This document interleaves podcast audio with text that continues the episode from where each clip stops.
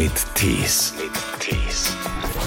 Rebecca Vogels ist Unternehmerin, Kommunikationsstrategin. Sie hat im Silicon Valley bei einer großen Tech-Company gearbeitet und sie schreibt eine regelmäßige Kolumne für das Wirtschaftsmagazin Forbes. Und sie kennt sich aus mit den neuesten Trends im Bereich Markenkommunikation.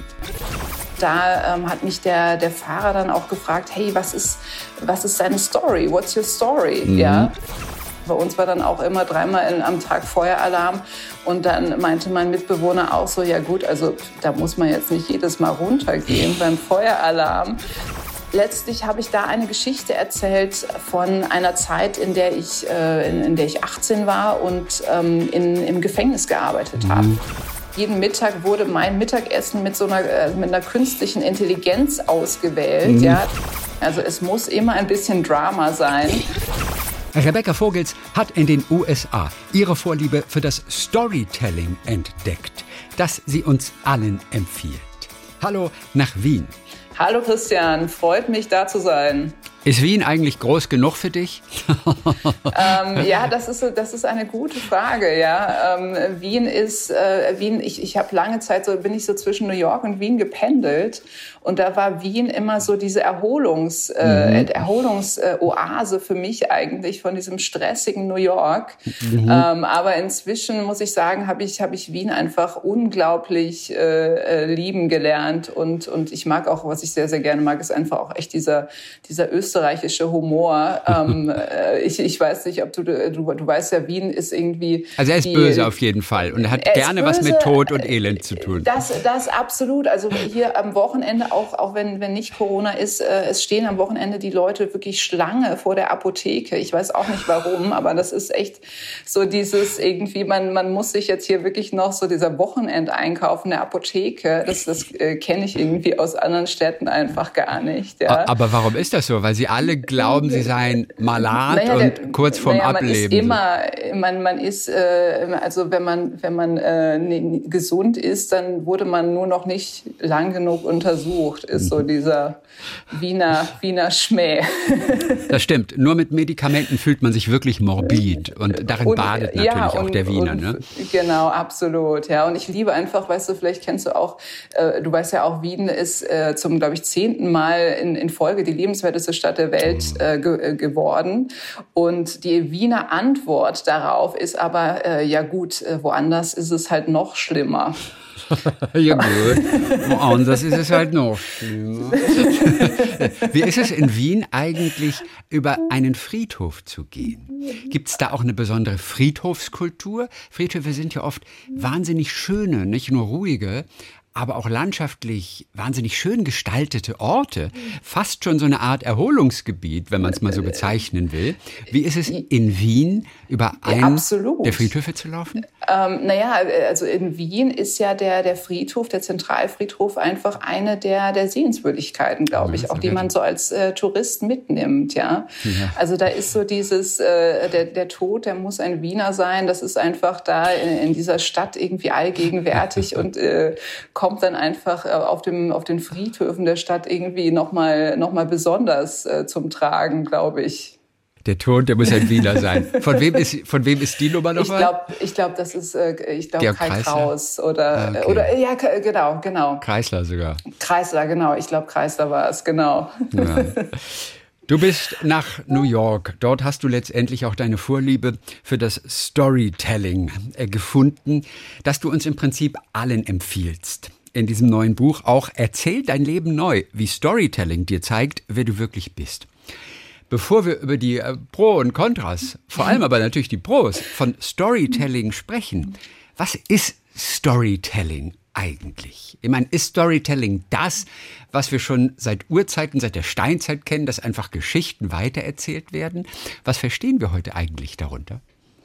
Ja, genau. Also äh, Storytelling ist äh, kurz zusammengefasst äh, die Kunst, Geschichten zu erzählen. Und das gibt's tatsächlich schon seit der Steinzeit. Das machen wir seit der, seit der Steinzeit. Äh, wir erzählen Geschichten, ähm, um, äh, um eine Verbindung äh, zu, zu, um, zu jemand anderem herzustellen, um anderen Leuten die Möglichkeit zu geben, die Welt für einen Moment aus unseren Augen zu sehen, aus unserer Perspektive.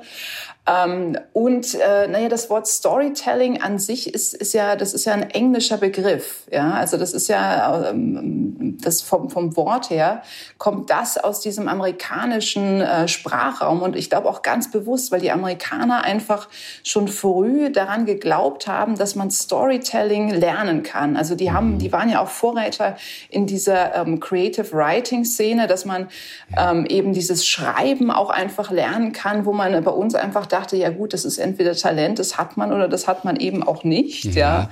Und da waren die, die Amerikaner einfach schon, äh, die haben im Prinzip dieses äh, Storytelling, also im Prinzip diese, diese Art der Geschichten zu erzählen, zu einer, zu einer Methode gemacht, die man aber auch lernen kann. Also die mhm. jeder von uns äh, lernen und anwenden kann.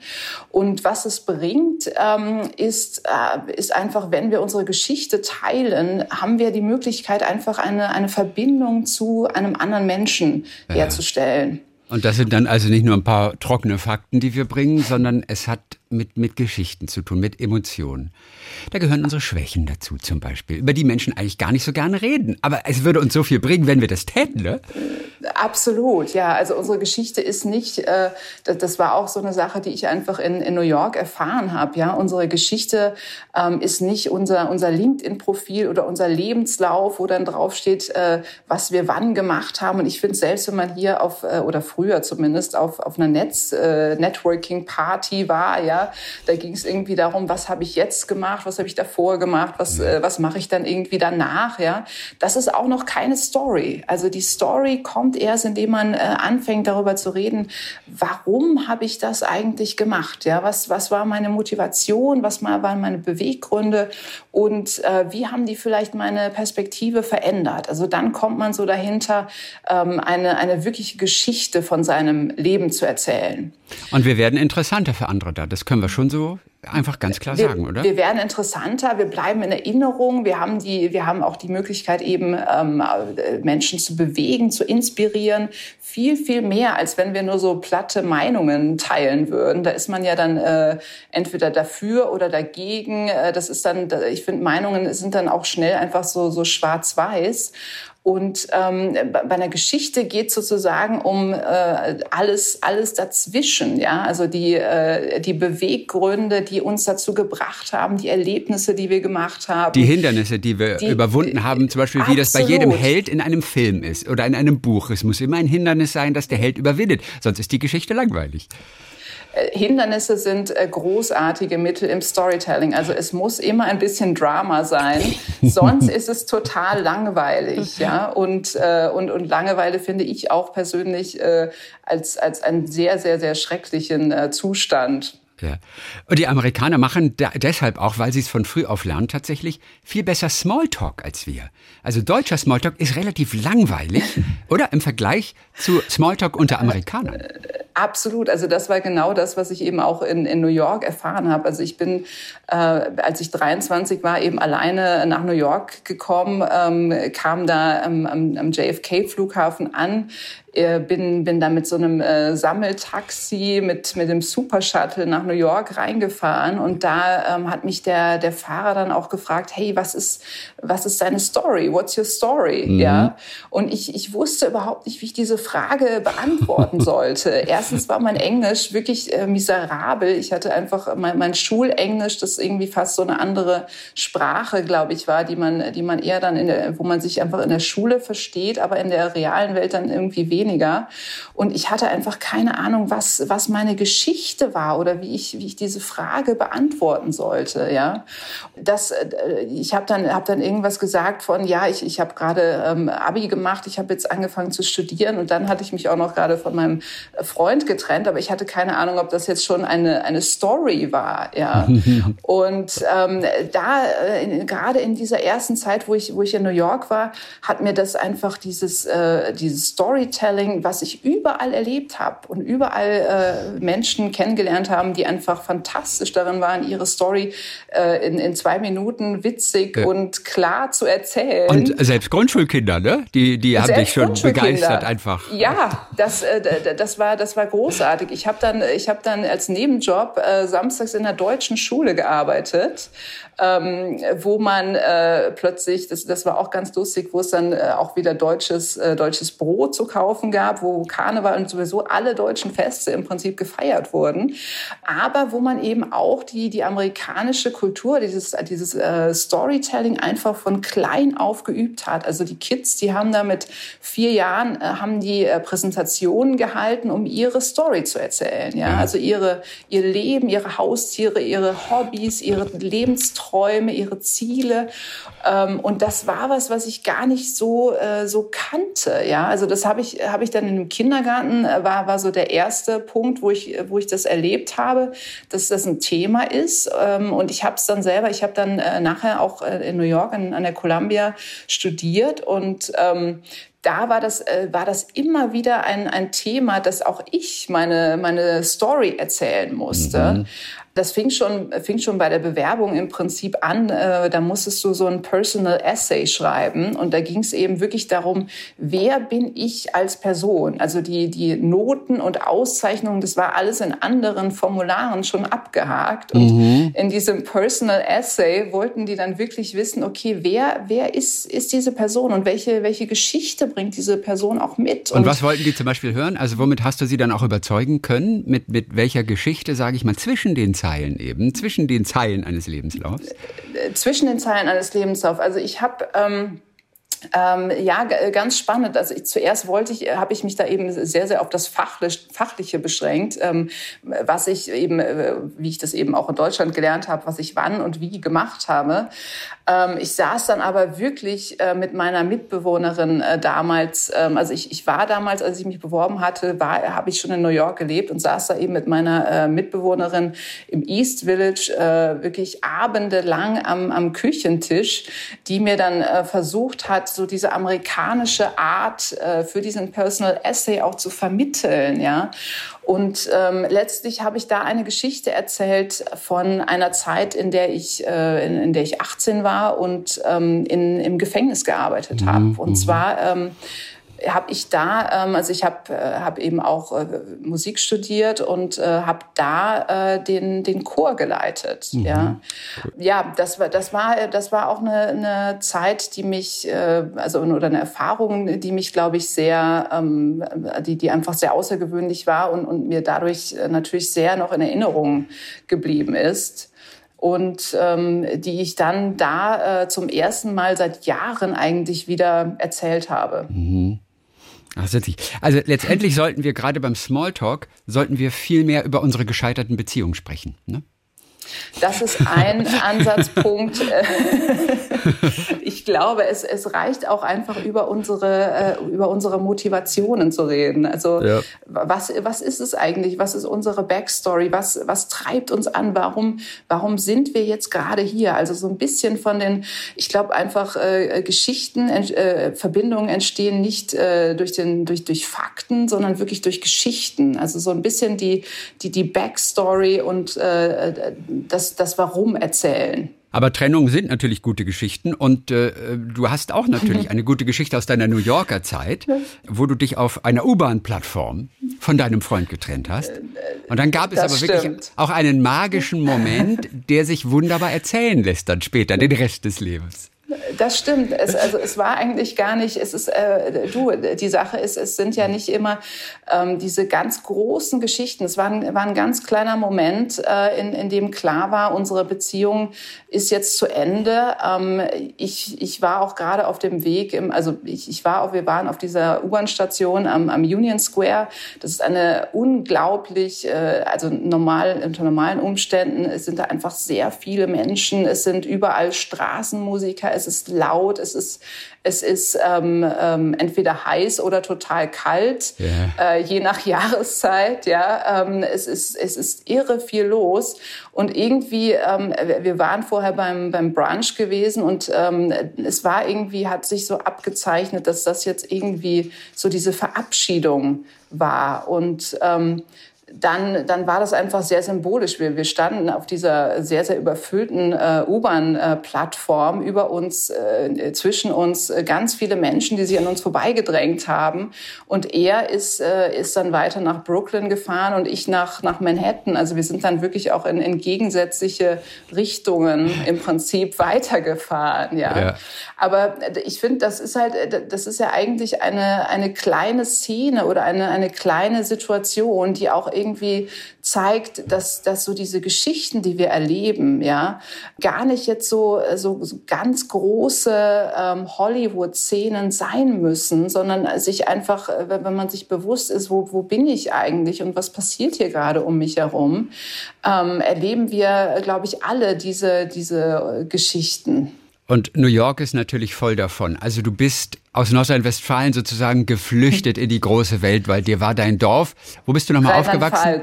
Ach du, ach, du warst in Rheinland-Pfalz. Ja, ich, ich habe ich hab ganz kurz hinter der Grenze gewohnt. Ah. Also mein, mein, mein, äh, mein Leben ab dem zehnten Lebensjahr ähm, spielte sich dann in Nordrhein-Westfalen ab. Okay, aber mein, also meine Family hat tatsächlich ganz kurz hinter der Grenze gewohnt in mhm. einem äh, in einem kleinen Dorf, was man sich, äh, wenn du die Serie Mord mit Aussicht äh, kennst, sehr äh, gut äh, vorstellen kannst, wie das Dorf Hengersch, um das es geht, Aha. mit all seinen Bewohnern und ähm, mit, mit all seinen Liebenswürdigkeiten und äh, Schrägheiten natürlich auch. Es gab auf jeden Fall für dich, als du dann nach Amerika gegangen bist, weil es dir einfach in deinem Heimatdorf zu klein war, du wolltest raus, hast ja auch diverse Sachen gemacht, du hast später dann Geige studiert zum Beispiel, bevor du dann ja, eher so auch äh, im Tech-Bereich gelandet bist dort. Aber du bist nach New York, 23 Jahre alt, du kanntest dort niemanden. Da fangen die Hindernisse auf jeden Fall an. Da entwickelt sich natürlich eine großartige Story mit vielen Momenten, an denen andere vielleicht verzweifeln, die du aber gerade im Nachhinein natürlich einfach herzlich willkommen heißt, weil es, weil es dich auch so geprägt hat, diese Zeit, was du hast durch, äh, durchmachen müssen. Äh, wir reden von Mitbewohnern, die unglaublichsten Mitbewohner. Wir reden von, von katastrophalen Wohnungen, wo es wirklich im Herzen wehtut, wenn wir hören, dass du mit Mäusen, mit Kakerlaken gelebt hast. Und was war bei der Einwohnung? Da ist, äh, glaube ich, die Decke sogar eingestürzt. Die Decke, äh, die Decke ist runtergefallen. Ja, die Wohnung ist, äh, äh, das, das, das stimmt. Ja, also New York, das genau im Prinzip äh, genau das, äh, das, das wollte ich halt an New York, dass es, äh, dass du plötzlich da alles hast, ja. Also du hast, du hast das Große, du hast diese Think Big ähm, Attitüde, du hast den, den American Dream, du hast den Drive, die Leute, die, die nach was streben, die immer so die Zukunft auch im Blick haben und diese, diese Stadt New York, die dir auch immer einen, einen Wunsch voraus ist, ja. Und gleichzeitig hast du aber auch so dieses ganz provisorische, improvisierte ähm, und, und das sich irgendwie bei dir im, im Persönlichen dann so in diesen Wohnungen auch manifestiert, ja. Also meine Wohnungen, bei der einen ist wirklich dann ein, ein Stück der Decke äh, runtergefallen. Du lagst ähm, aber nicht unten drunter. Zum Glück nicht. Ich war gerade zu Besuch äh, in Deutschland, aber es ist tatsächlich auf mein, auf mein Bett auch äh, mhm. draufgefallen. Ähm, was aber auch nichts Außergewöhnliches war, wie ich dann erfahren habe. Ja, also man erzählt dann in New York auch diese Stories, äh, meine, meine Decke ist eingestürzt und dann sitzt man mit Freunden beim Abendessen und dann sagen die, ja gut, also das ist mir jetzt auch schon dreimal passiert, ja, tell me something new. Ähm, also das ist, ist da einfach, äh, dieses ganz Provisorische ist, ist äh, nichts Außergewöhnliches. Ich bin auch auch, ähm, ich habe damals, als äh, diese Deckengeschichte war, äh, habe ich in Washington Heights gewohnt. Ja, das ja. ist so der höchste Punkt von Manhattan. Und ähm, da ist auch gerade die, die U-Bahn eingestürzt, ähm, eine, eine U-Bahn-Station. Ja, und, und bei uns würde man dann einfach, weißt du, alles sperren, vielleicht noch die zwei, drei Stationen vor und nachher sperren. Ähm, in New York war das so, der U-Bahn-Betrieb ging ganz normal weiter. Es wurde nur mit so einem gelb-schwarzen Klebeband dann so diese, diese Schutzstelle, wo das was runtergekommen war, abgeklebt, ja. Äh, die Decke und Roll, äh, die, die, die, ähm, wie heißt das nochmal, die, die Rolltreppen und die normale Treppe konntest du nicht mehr benutzen. Das heißt, du musstest dann, konntest nur mit so einem Aufzug in die Tiefe fahren, der dann noch so einen Aufzugkontrolleur äh, hatte, der das äh, gecheckt hat, dass da auch nichts passiert oder immer dann auf den Knopf hoch oder runter gedrückt hat. Ähm, und also dieses ganz provisorische, das, das ist eben auch, äh, auch New York, neben, neben allem anderen. Vielleicht ist es auch diese, diese Widersprüche dieser Stadt, die das dann irgendwie auch auch so spannend machen. Ja, also das ist einfach nicht, es ist einfach nicht perfekt, diese Stadt. Egal, ich glaube auch, e-, egal wie viel Geld man hat, man, man hat einfach immer mit diesen, ähm, mit, mit diesen Dingen in New York zu, zu kämpfen. Man hat mit, ähm, mit der U-Bahn zu kämpfen, weil mit dem, mit dem Auto oder mit dem Taxi dauert es noch viel, viel länger, irgendwo hinzukommen. Ähm, und äh, dieses Provisorische spürt man einfach, äh, spürt man einfach immer wieder. Ich muss gerade denken an einen, eine Netflix-Serie, die ich gestern Abend gesehen habe. Pretend It's a City, wo Martin Scorsese ah, ja. diesen Siebenteiler gemacht hat mit dieser, ja, sie ist, ich Fran weiß gar nicht, was sie ist, sie ist mit Fran Lebowitz, sie ist Kolumnistin, sie ist Autorin, Autorin auch irgendwo eine Comedian. Also eine, eine ja. wirklich New Yorkerin, die so ein bisschen burschikos auch angezogen ist mit ihren Cowboy-Stiefeln und, und so einem auch männlichen Jackett irgendwie auch. Also die ist so eine ja, richtige Type und erzählte gerade in den 70ern, Total. dass sie in irgendeinem Club waren, glaube ich, war das, wo sie, glaube ich, auch Musik gehört haben, wo sie sich immer getroffen haben. Und dieses Gebäude stürzte einfach ein. Und dann sagte einer irgendwie, ja, das Gebäude ist eingestürzt. Und alle, ah, okay. Es war also gerade damals, es war überhaupt nichts Besonderes irgendwie. Keiner hat irgendwie, irgendwie entsetzt reagiert, sondern, ach ja, okay, das ist eingestürzt. Ah ja, alles klar. Wie letzte Woche waren wir denn noch? Ah ja, schade eigentlich so. Ja, ja. ja New das, York. Äh, das ist, das ist, das ist lustig, dass du das erzählst. Also, äh, als ich äh, zum, zum eben, als ich da mit, mit 23 hingefahren bin, war das, ist ein Gebäude am Abend vor meinem Hinflug auch eingestürzt. Und meine Mutter war natürlich total besorgt, ja, dass ich jetzt in diese furchtbare, äh, in diese gefährliche Stadt fahre. Ähm, mein Vater hat es irgendwie sehr viel gelassener gesehen und meinte, ja, dann, dann äh, schaue ich mir das wahrscheinlich direkt als erstes an, wenn ich, wenn ich da bin. Aber das ist, äh, das stimmt, ja. Ähm, das ist absolut, äh, das ist, äh, das ist New York. Warum hat es dich dann eigentlich rausgezogen aus New York? Also ich meine, all die Katastrophen, diese kleinen herrlichen Katastrophen, die du erlebt hast, die haben ja auch dein Leben bereichert. Äh, vor allem im Nachhinein sind das, glaube ich, einfach tolle Erinnerungen. Äh, warum hat es dich irgendwann dann doch rausgezogen aus New York? Ähm, ich, ich weiß auch nicht, mein Leben ging, ging irgendwie weiter. Also ich bin von New York auch nicht jetzt gleich äh, zurückgegangen, äh, sondern ähm, bin, äh, bin auch nach Boston gegangen. Ähm, aber ich hatte in dieser Zeit von, von New York äh, meinen, meinen Freund in Wien und jetzigen Mann auch noch. Ähm, das heißt, wir hatten da eine, eine transatlantische Fernbeziehung. Ähm, Sowas geht doch eigentlich gar nicht das ist wirklich, äh, das ist wirklich schwierig und eigentlich nicht wegen der, äh, weswegen man denkt, also wegen, wegen der Zeitverschiebung, sondern weil man einfach auch morgens oder abends in einer anderen Stimmung ist. Ja, also das ist, das ist echt spannend. Das war auch irgendwie, was ich gar nicht so, was man gar nicht so mitbedenkt. Aber wenn man so morgens telefoniert und dann ist es, ähm, äh, ist es halt in, in Europa schon, schon Nachmittag, dann ist man in einer ganz anderen Stimmung äh, und abends mhm. dann, dann auch wieder. Ähm, das das, finde ich, ist so die Schwierigkeit ähm, von, von diesen Fernbeziehungen. So dieser Stimmungs-Jetlag, wenn man so will. Bevor wir dann kurz auch nach San Francisco rüberhören, äh, wo du dann letztendlich auch im Silicon Valley gelandet bist, äh, nimm uns noch mal einmal mit bitte zu ein paar deiner Mitbewohner, äh, die du in New York gehabt hast, gerade in der WG. Da waren ja wirklich auch die kuriosesten Leute dabei. Einmal hast du geschrieben von dem chaotischsten Apartment, the messiest apartment ja. that you've ever seen. Ähm, ja, ich ein, war da der Clean German. Das war auch für mich eine German. ganz, ganz neue Rolle. Ja, also ich, ich, ich war da so der super Teil tidy, obwohl ich jetzt mich wirklich nicht als super tidy beschreiben würde.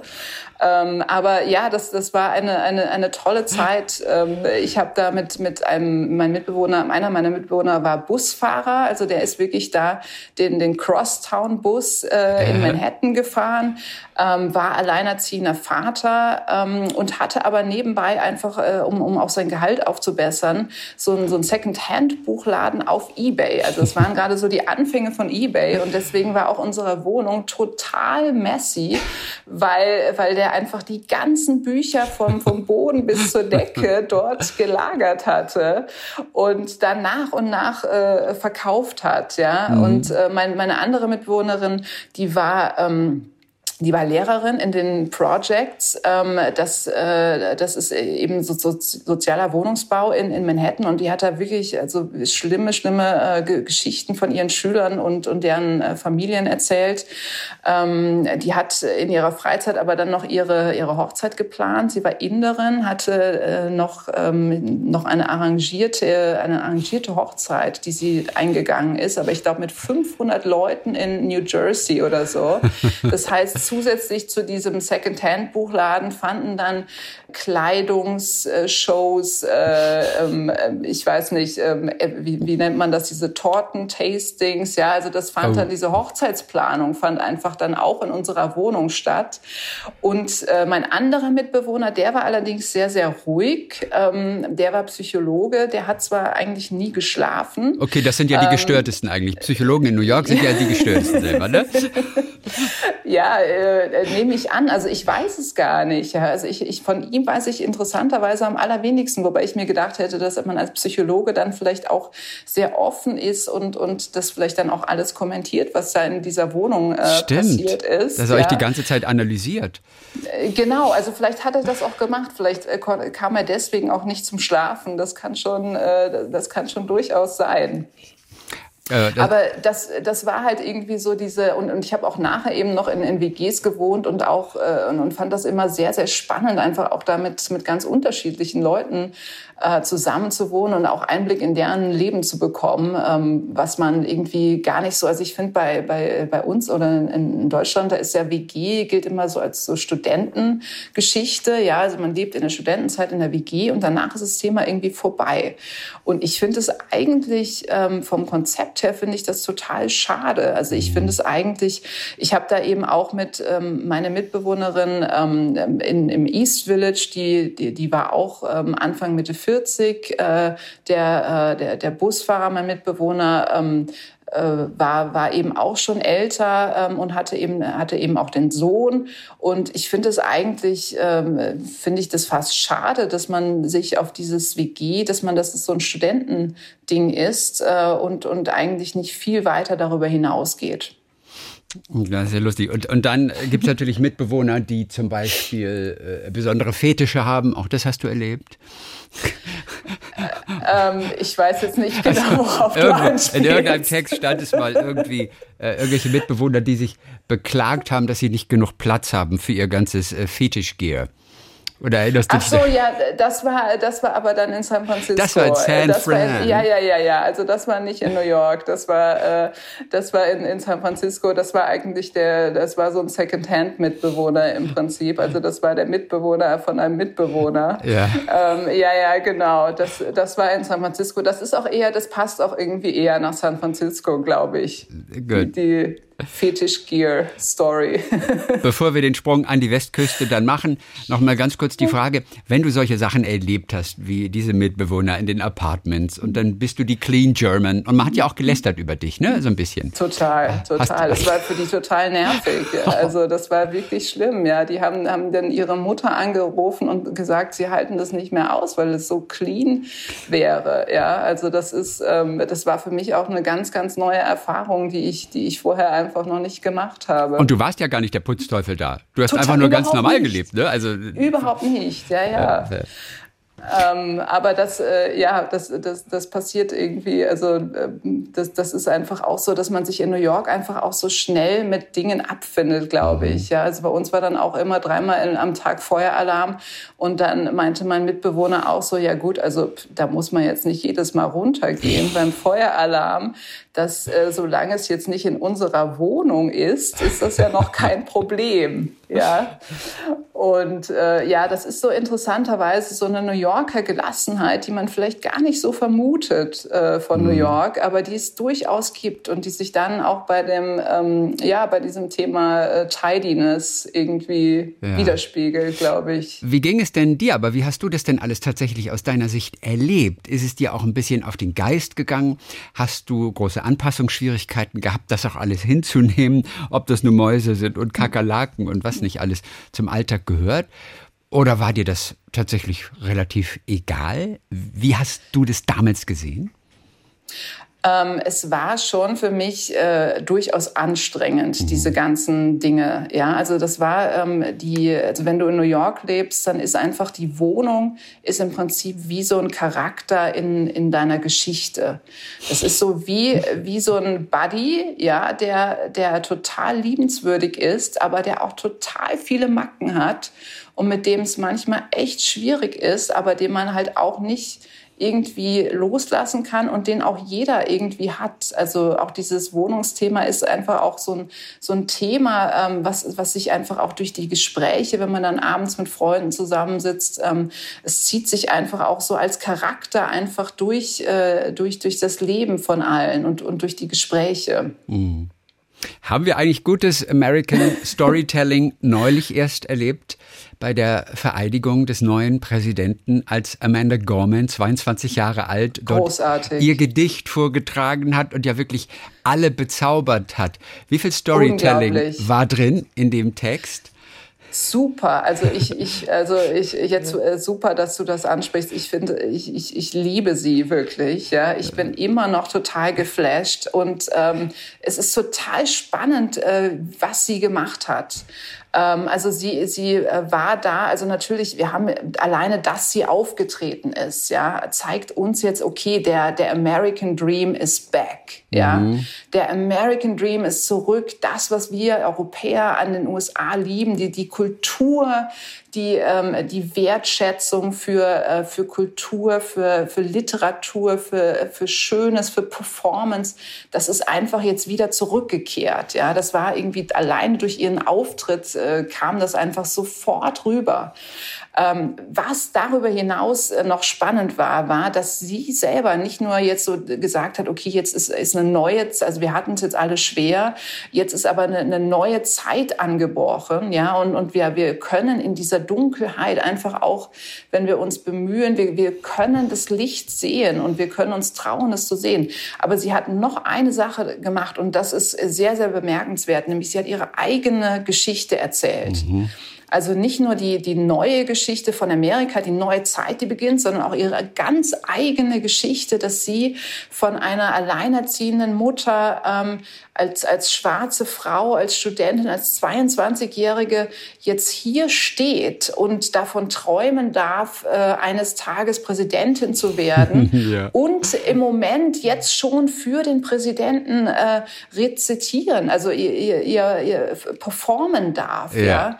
Und, und das ist genau das Amerikanische, glaube ich, dass man sich traut, auch, auch in so einem, ich meine, es ist ja ein Riesenmoment, ja. Und Amanda Gorman, äh, klar, ist jetzt nicht völlig unbekannt, aber jetzt auch nicht, ähm, hatte natürlich auch nicht diesen äh, Celebrity-Status, äh, den, den sie jetzt äh, hat, mhm. ja, ähm, dass sie sich traut, ihre eigene Geschichte zu erzählen. Das ist was, ich glaube, was, was ganz Amerikanisches, was, ähm, was wir aber einfach auch lernen können, weil ich glaube, weil es einfach so einen großen Impact hat, einfach nicht nur so diese große abstrakte Geschichte der USA jetzt zu erzählen, es wird alles besser, sondern einfach von, von äh, sich selber auszugehen mhm. und zu sagen, äh, wie, wie geht's mir denn? Was ist denn jetzt meine Rolle? Warum, warum stehe ich denn jetzt hier eigentlich? Warum darf ich hier stehen? Ja. Und, ähm, und das finde ich, finde ich ganz großartig. Und das ist auch gleichzeitig dann äh, wieder in, in der Tradition von Obama, ähm, der das auch schon, äh, auch schon ganz, ganz früh gemacht hat. Ja, also der dann auch selber gesagt hat, ähm, ja, er, er steht jetzt hier ähm, als, als Sohn eines äh, kenianischen Vaters und einer Mutter aus Kansas Und äh, die, die beiden waren sehr, sehr verschieden in ihren Ansichten, aber die hatten einfach einen gemeinsamen Traum, nämlich dass ihr Kind ähm, es, einmal, es einmal besser haben wird und ohne ohne Reichtum oder ohne, ähm, äh, dass man aus, aus einer super tollen Familie kommt, alle Möglichkeiten hat, ja. Und, ähm, Bei uns würden äh, manche sagen, ja, aber es ist auch wirklich jetzt sehr pathetisch, das natürlich dann auch noch vorne sich auf die Flagge zu schreiben und damit rumzuwedeln. Ja, äh, ist, ist vielleicht pathetisch. In den USA ist es aber einfach das, äh, das, das kulturelle Narrativ. Ja? ja? also das ist einfach der, der American Dream, an dem man dann anknüpft. Und ich glaube, also ich, ich, ich mag das total. Also gerade diese Verbindung, wenn man das dann mit seiner eigenen äh, Story äh, verbindet, wie da ähm, Amanda Gorman das gemacht hat, ähm, finde find ich großartig mhm. und, und ist wirklich, also für mich ist es wirklich, war das so ein Zeichen, jetzt ist wirklich der, der American Dream äh, zurück und äh, es, es war einfach eine wirklich ergreifende Performance von ihr. Du bist aber auch ohnehin großer Fan von den Redeschreibern von Obama. Ne? Absolut. Die das Storytelling, glaube ich, in Perfektion beherrschen. Was wäre da so ein schönes Beispiel nochmal?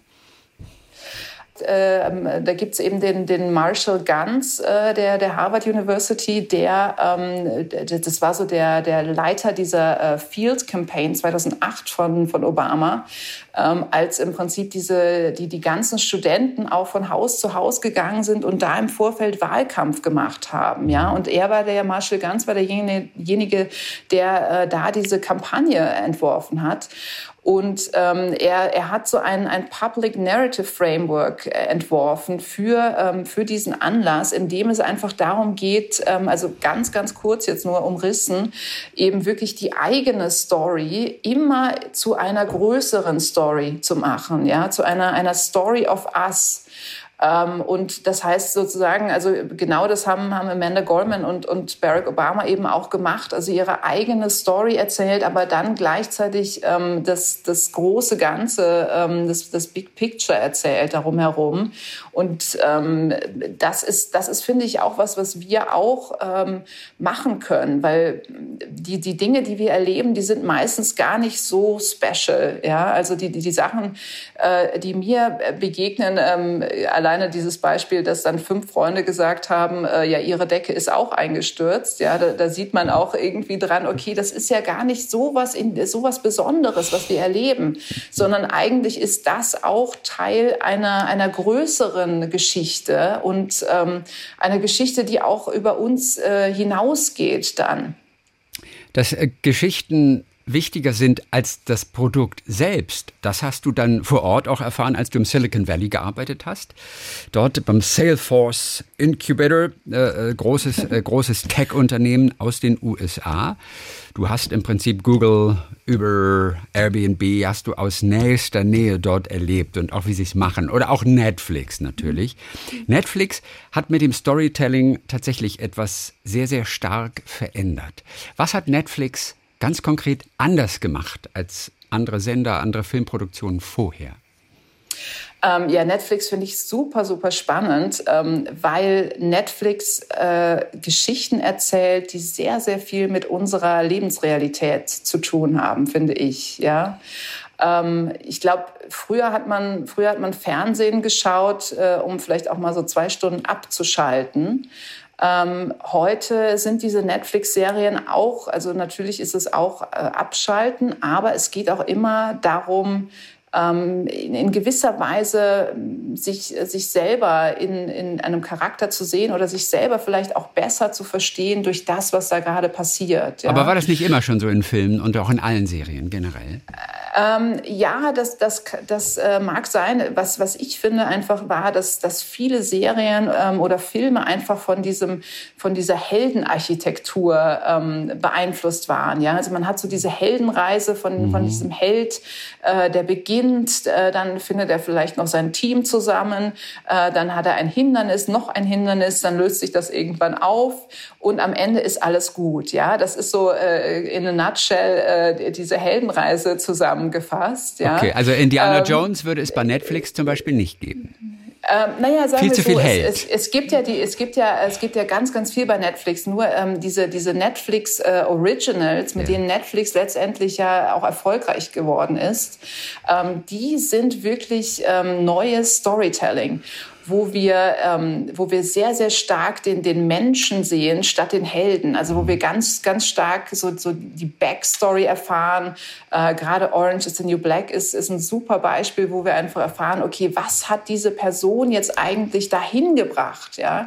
Und Orange is the New Black ist ein super Beispiel, weil das fing irgendwie auch so an, äh, ja, eine, eine, eine Frau hat von, durch eine Jugendsünde landet die im, im Gefängnis und ähm, bleibt ein Jahr da. Ja, das ist sehr, sehr schnell erzählt, der Plot.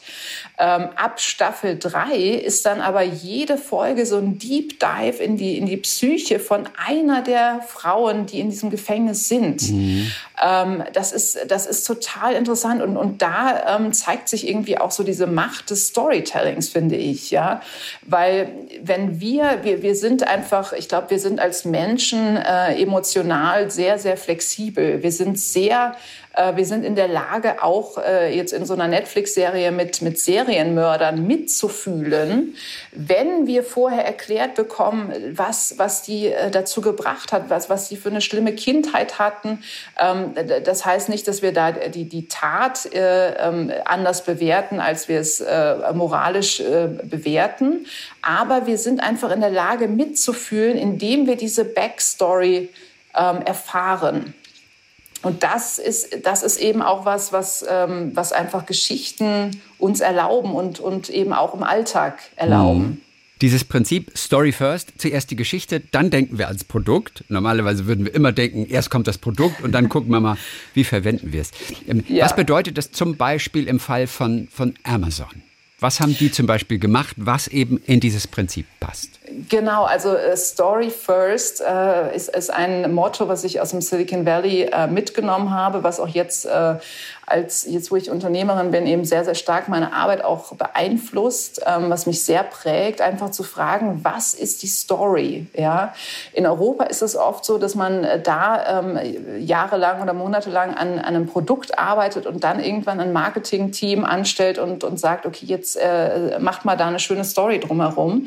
Ähm, und in den USA habe ich das genau anders erlebt. Ja? Und ähm, äh, Amazon macht das zum Beispiel so, immer wenn die ein neues Produkt äh, rausgeben, ja, oder ein neues Feature oder äh, wie jetzt dieser, äh, also zum Beispiel dieser Amazon, dieser physische Buchladen, den, es gab, mhm. oder physische Supermarkt, Amazon Go, ähm, dann, dann schreiben die zuerst eine Pressemitteilung, also eine, eine fiktive, ja, die wird nicht veröffentlicht. Mhm. Genau, sondern es geht im Prinzip darum, welche Story wollen wir eigentlich erzählen und ist das eigentlich eine gute, äh, eine gute Geschichte, ja?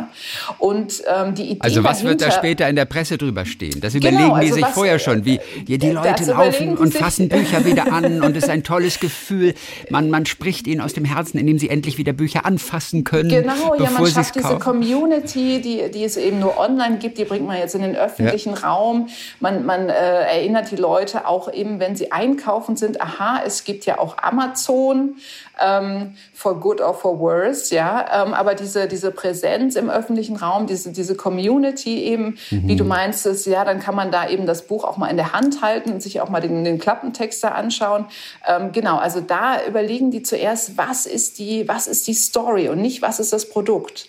Und die Idee, die dahinter steckt, ist eigentlich ähm, die, dass das Unternehmen Geschichten erzählen, die, die wir als Kunden uns dann selber erzählen. Ja, also das, das ist vielleicht am einfachsten am Beispiel von so einem ähm, Laufschuh. Ja, also da ist interessiert mich so als Kunde eigentlich auch weniger so die die Technologie, die jetzt da in dieser Laufsohle steckt. Ja, vielleicht hat das da irgendwie drei Lagen oder was mhm. weiß ich.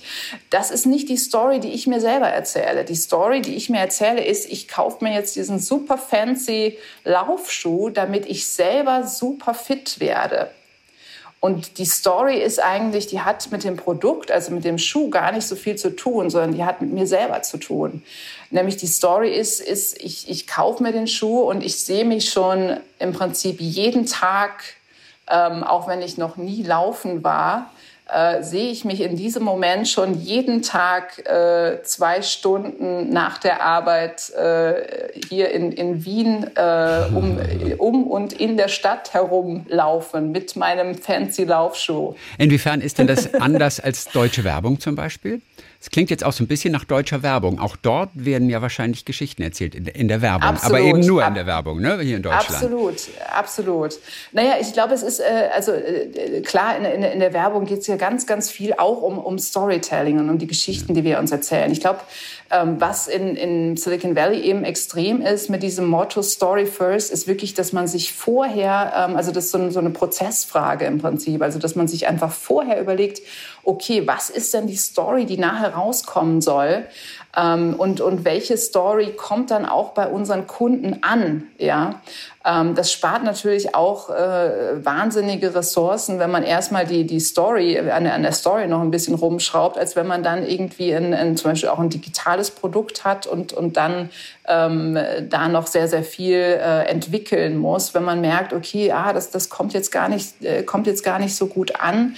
Äh, jetzt müssen wir das Produkt verändern. Es ist ja viel einfacher, auch die, die Story äh, erstmal zu ändern. Also die Story ist im Prinzip einfach so ein strategischer ähm, Startpunkt, mhm. mit dem man beginnt. Wie hast du denn das Silicon Valley überhaupt erlebt? Wir wissen, da ist alles so ganz toll und du kriegst ja kostenlos Obst und du hast auf dem Dach von, ich glaube, Facebook sind riesige Gärten, wo du stundenlang spazieren gehen kannst. Also man kümmert sich um das Wohl seiner Angestellten. Das ist die eine Seite. Inwiefern hat dich dieses Silicon Valley und die Firmen, die dort arbeiten, auch tatsächlich überrascht? Inwiefern aber auch entsetzt? Wie hast du es damals empfunden, das Arbeiten im Silicon Valley? Ja, es, es ist genau wie du, wie du beschrieben hast. Es ist alles, ja. Also du hast wirklich, ähm, du hast wirklich diese, diese großartigen äh, Ideen, die da in der Luft herumschwirren, ja. Du hast Menschen, die was bewegen wollen, die irgendwie an den, an den Produkten der Zukunft arbeiten, ähm, die auch darüber nachdenken, wie wollen wir eigentlich in Zukunft leben, arbeiten, essen, verreisen, Beziehungen haben. Ja, das sind alles Themen, äh, die, die da einfach eine Rolle spielen. Ich glaube, die uns irgendwie alle antreiben. Und den begegnest du auch in der Kantine dann, oder was, diesen ganzen den Themen? Begegnest, ja, den, den begegnest du äh, überall. Also in der Kantine zum Beispiel in dem Sinne, weil ich habe damals, äh, als ich bei Salesforce war, ähm, jeden, jeden Mittag wurde mein Mittagessen mit so einer, mit einer künstlichen Intelligenz ausgewählt. Mhm. Ja, da konnte man eben vorher angeben, okay, was mag man jetzt nicht, was mag man? Und dann haben die berechnet, aha, heute ist Thai Curry Tag für Rebecca, ja. Ähm, also das war, äh, das war immer ganz, ganz witzig, wobei es jetzt auch nicht immer, ähm, vielleicht bin ich da auch zu sehr der Rebell einfach, der dann irgendwie doch noch die Kontrolle über sein Mittagessen mhm. haben will, äh, wobei, wo ich dann äh, irgendwie dann doch nicht immer äh, mit dieser künstlichen Intelligenz übereingestimmt habe, ehrlich gesagt, ja. Ähm, aber das, äh, das gibt's alles und dann hat man natürlich äh, die, die irgendwie die auch so diese die Idee von sich selber, okay, man lebt jetzt einfach in in der Zukunft. Zukunft. Ja, ähm, man, man sieht ähm, diese selbstfahrenden Autos, die es ja auch schon gibt, äh, sieht man äh, auf der Straße herumfahren. Ähm, man hat den den Roboter äh, Kaff Kaffeeautomaten, ähm, der einem vollautomatisch den, äh, den also mit so wirklich so einem Roboterarm, also so Kaffeeautomaten gibt's ja auch äh, ohne jetzt äh, Roboter, ähm, aber der einem im Prinzip das dann alles so so hinstellt. Ja, dann, dann gibt's natürlich äh, Restaurants, wo du, wo du, wo keine Mitarbeiter mehr sind. Ja, also wo du in einen, einen Raum gehst, du drückst auf Tasten herum und irgendwann kommt einfach dein Essen ähm, durch eine Klappe ähm, heraus mit mit deiner Nummer. Ja, also wo du gar kein, gar keine Mitarbeiter mehr hast. Ja, ähm, und und du hast du hast da alles. Ja, also es ist aber auch in, in der Situation ähm, wieder dieses, also ich mag sehr diesen Ausdruck Two Sides of a Coin. Also ja. die, die, zwei Seiten einer Münze. Ja, du hast auf der einen Seite diesen unglaublichen Drive und Erfolg. Ähm, auf der anderen Seite hast du natürlich auch ähm, also einen unglaublichen äh, Druck in dieser in, in, dieser Gesellschaft bestehen zu können oder auch zu müssen. Auch natürlich äh, gegenüber Investoren, ähm, was natürlich äh, ein, ein unglaublicher ein unglaubliches Thema ist äh, da und natürlich auch einfach die, die schwindende äh, Kulturlandschaft in, in San Francisco, ja. Mhm. Ähm, also die, die dadurch äh, bedingt ist, ja. Also du, du hast wirklich und du, und du siehst diese zwei Seiten, das ist wirklich, also in, in San Francisco einfach so extrem. Also du, du bist da in diesem fancy äh, Salesforce Tower, ähm, und, und du gehst auf die Straße und, und es gibt da ähm, ähm, ja, äh, obdachlosen Zeltstädte, ja, also mhm. unglaubliche Armut.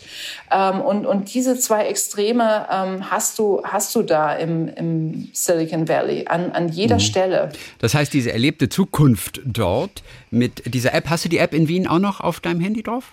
Die App, die dir nee, dein Mittagessen das aussucht? Gibt's, äh, das gibt's leider nicht. Okay. Ja. Also das, das hat war, sich nie durchgesetzt. Hat, äh, ja, du, die Sache war, die hat halt nicht nur mein Mittagessen ausgesucht, sondern das wurde dann auch direkt geliefert. Okay. Also das war so ein, so ein kombinierter äh, Service von, äh, von Salesforce tatsächlich für seine Mitarbeiter. Okay. Ich glaube, die wollten, die wollten damit einfach, das ist ja auch so diese große Idee, äh, es gibt ja diese, diesen Begriff der Decision Fatigue, also diese Entscheidungsmüdigkeit, ja. ja ähm, die dir einfach, also die Idee ist, je mehr Entscheidungen du am Tag treffen musst, desto äh, je äh, geringer wird deine, äh, deine Energie. Das zieht dir so diese Energie raus. Deswegen ja, hat Steve Jobs auch immer den gleichen Pullover gehabt, ne? weil genau, er sich nicht genau. entscheiden wollte morgens. Ja. Genau, weil er, weil er diese eine Entscheidung, ich glaube, Elon Musk macht auch sowas ähnliches, ja. also weil er diese eine Entscheidung schon mal komplett aussortieren wollte mhm. aus seinem Leben. Ja.